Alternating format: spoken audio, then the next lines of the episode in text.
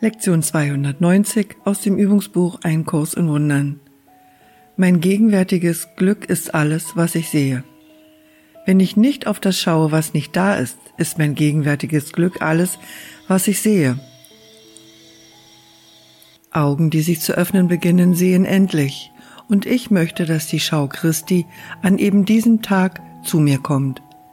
Was ich ohne Gottes eigene Berichtigung für die Sicht wahrnehme, die ich machte, ist furchterregend und schmerzlich anzusehen. Doch möchte ich meinen Geist keinen Augenblick länger von der Überzeugung täuschen lassen, dass der Traum, den ich machte, wirklich ist. An diesem Tag suche ich mein gegenwärtiges Glück und schaue auf nichts anderes als auf das, was ich suche. Mit diesem Entschluss komme ich zu dir und bitte darum, dass deine Stärke mich heute unterstütze während ich nur deinen Willen zu tun suche. Du wirst mich hören, Vater. Das, worum ich bitte, hast du mir bereits gegeben, und ich bin sicher, dass ich mein Glück heute sehen werde.